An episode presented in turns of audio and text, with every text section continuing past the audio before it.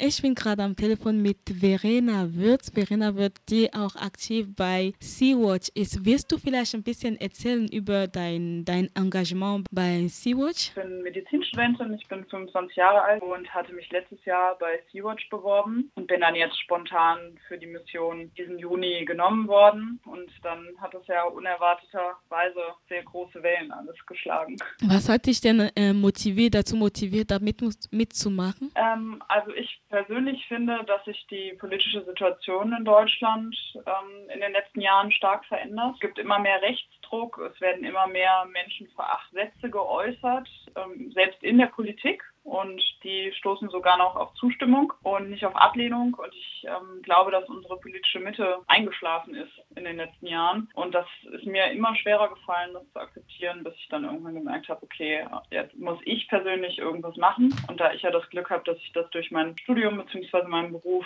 äh, auch tun kann, habe ich mich dann bei Sea-Watch beworben. Und du bist dann zu deiner ersten Mission gegangen. Du hast eine erste Mission gehabt. Wie ist es denn da gelaufen? Was ist denn da alles passiert? passiert?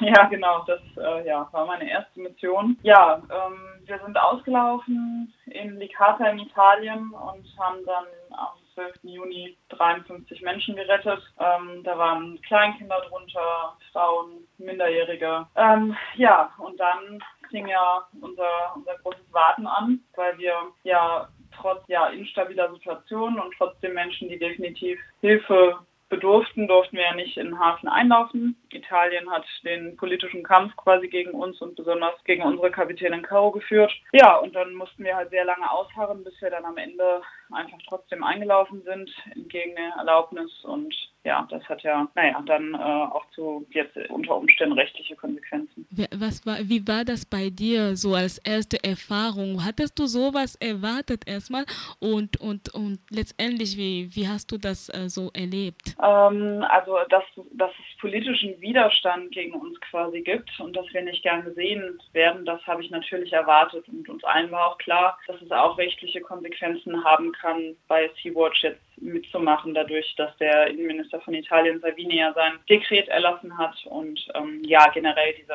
diese nationalistische politische Linie ähm, fährt.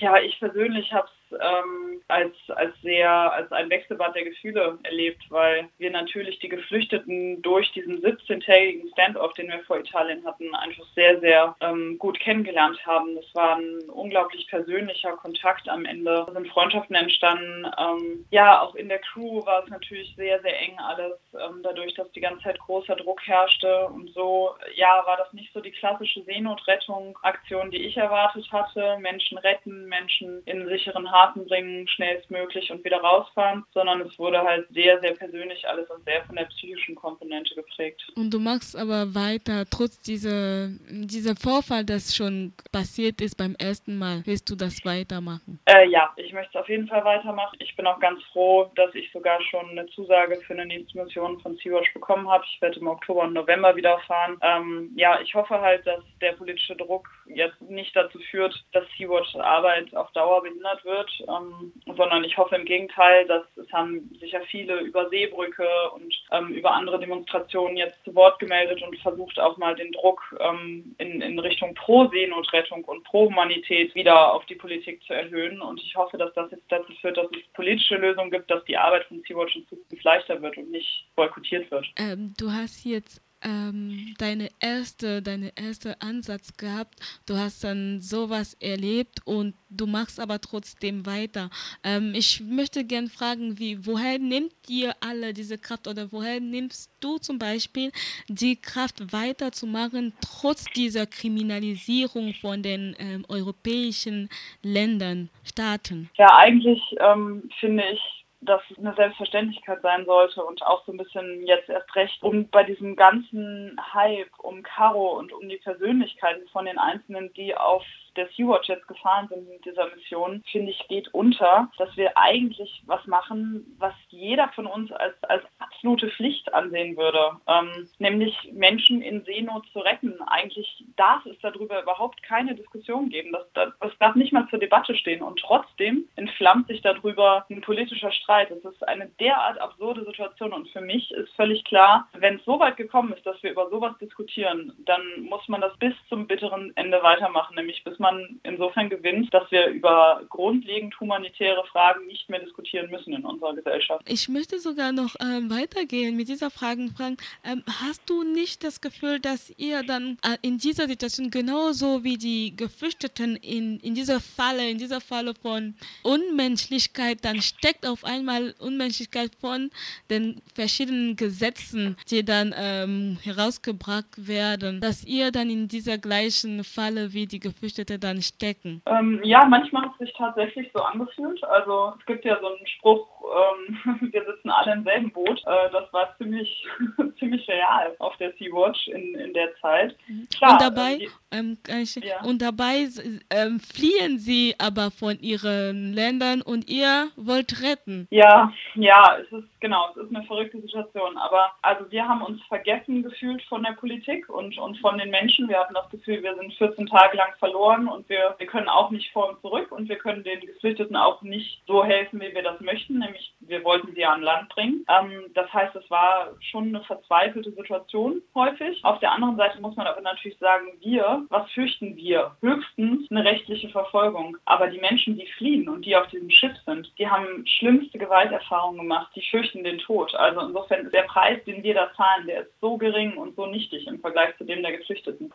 Meinst du oder gibt es irgendwelche Plan, politische Pläne, um diese, diese Gesetze, gegen diese Gesetze vorzugehen? Ja, also meiner Meinung nach ist eigentlich die einzige schnelle Maßnahme, die ergriffen werden könnte, dass es diesen europäischen Verteilungsschlüssel für Flüchtlinge gibt. Ähm, ich glaube, dass nur indem man den Druck von Italien nimmt, man auch Salvini und Co. den, den Wind aus den Segeln nehmen kann. Ähm, allerdings sehe ich da ehrlich gesagt nichts kommen. Wenn man von der Leyen's ähm, Antrittsrede jetzt angeschaut hat, da sind viele, äh, viele ja, unklare Versprechungen drin und ähm, vage, vage Aussagen. Ich glaube nicht, dass sich zeitnah was tun wird, ehrlich gesagt. Und ich sehe auch also ich sehe da nicht. Aber, aber wie weit würdet ihr oder würdest du dann gehen, wenn, wenn, wenn die europäischen Städte oder sagen würden, ja, die, die, die Gesetze noch verschärfen würden, wie weit würdest, würdet ihr als Crew gehen und würdet ihr dann weiterkämpfen oder weiterhin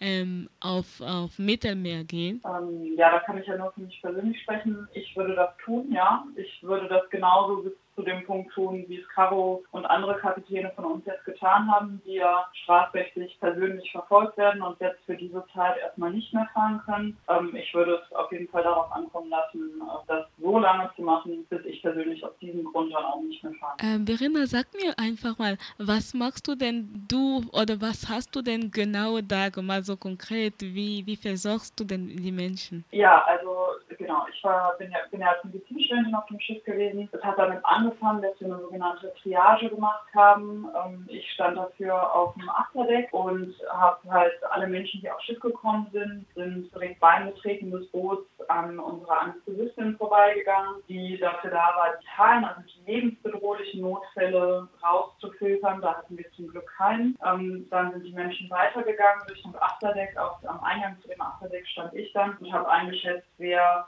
eine zeitnahe medizinische Behandlung bedarf und wer nicht. Ja, und dann ähm, war das äh, im Endeffekt eine, eine, internistische Betreuung über den, über den kompletten Zeitraum. Viele ähm, Patienten hatten ähm, einfach ja internistische, also so allgemeinmedizinische Erkrankungen. Ähm, plus wir hatten halt auch leider viele Menschen, die gefoltert wurden und da noch Schmerzen, die wir gelitten haben. Und der psychische Faktor und die psychische Betreuung hat natürlich aufgrund der Dauer des Stand-offs auch eine relativ. Was ist denn das für dich dann, wenn du die Leute so empfängst, wenn du die Leute versorgst, wenn du da mit den Leuten mitarbeitest? Wie, wie, wie ist das, äh, welches Gefühl bekommst du? Naja, man versucht natürlich irgendwie immer eine gewisse Distanz zu wahren ähm, als Mediziner. Das macht man, das macht man eh immer, weil man natürlich oft Fälle hat, die einem nahe gehen und trotzdem muss man ja noch professionell handeln können und noch objektiv darüber nachdenken können. Der Einstellung bin ich auch da reingegangen und wollte das gerne so umsetzen, muss mir aber selber eingestehen, dass das irgendwann schwierig wird. Man hat die Menschen so gut kennengelernt, dann hat man so viele Geschichten und irgendwann klappt das dann nicht mehr, sich da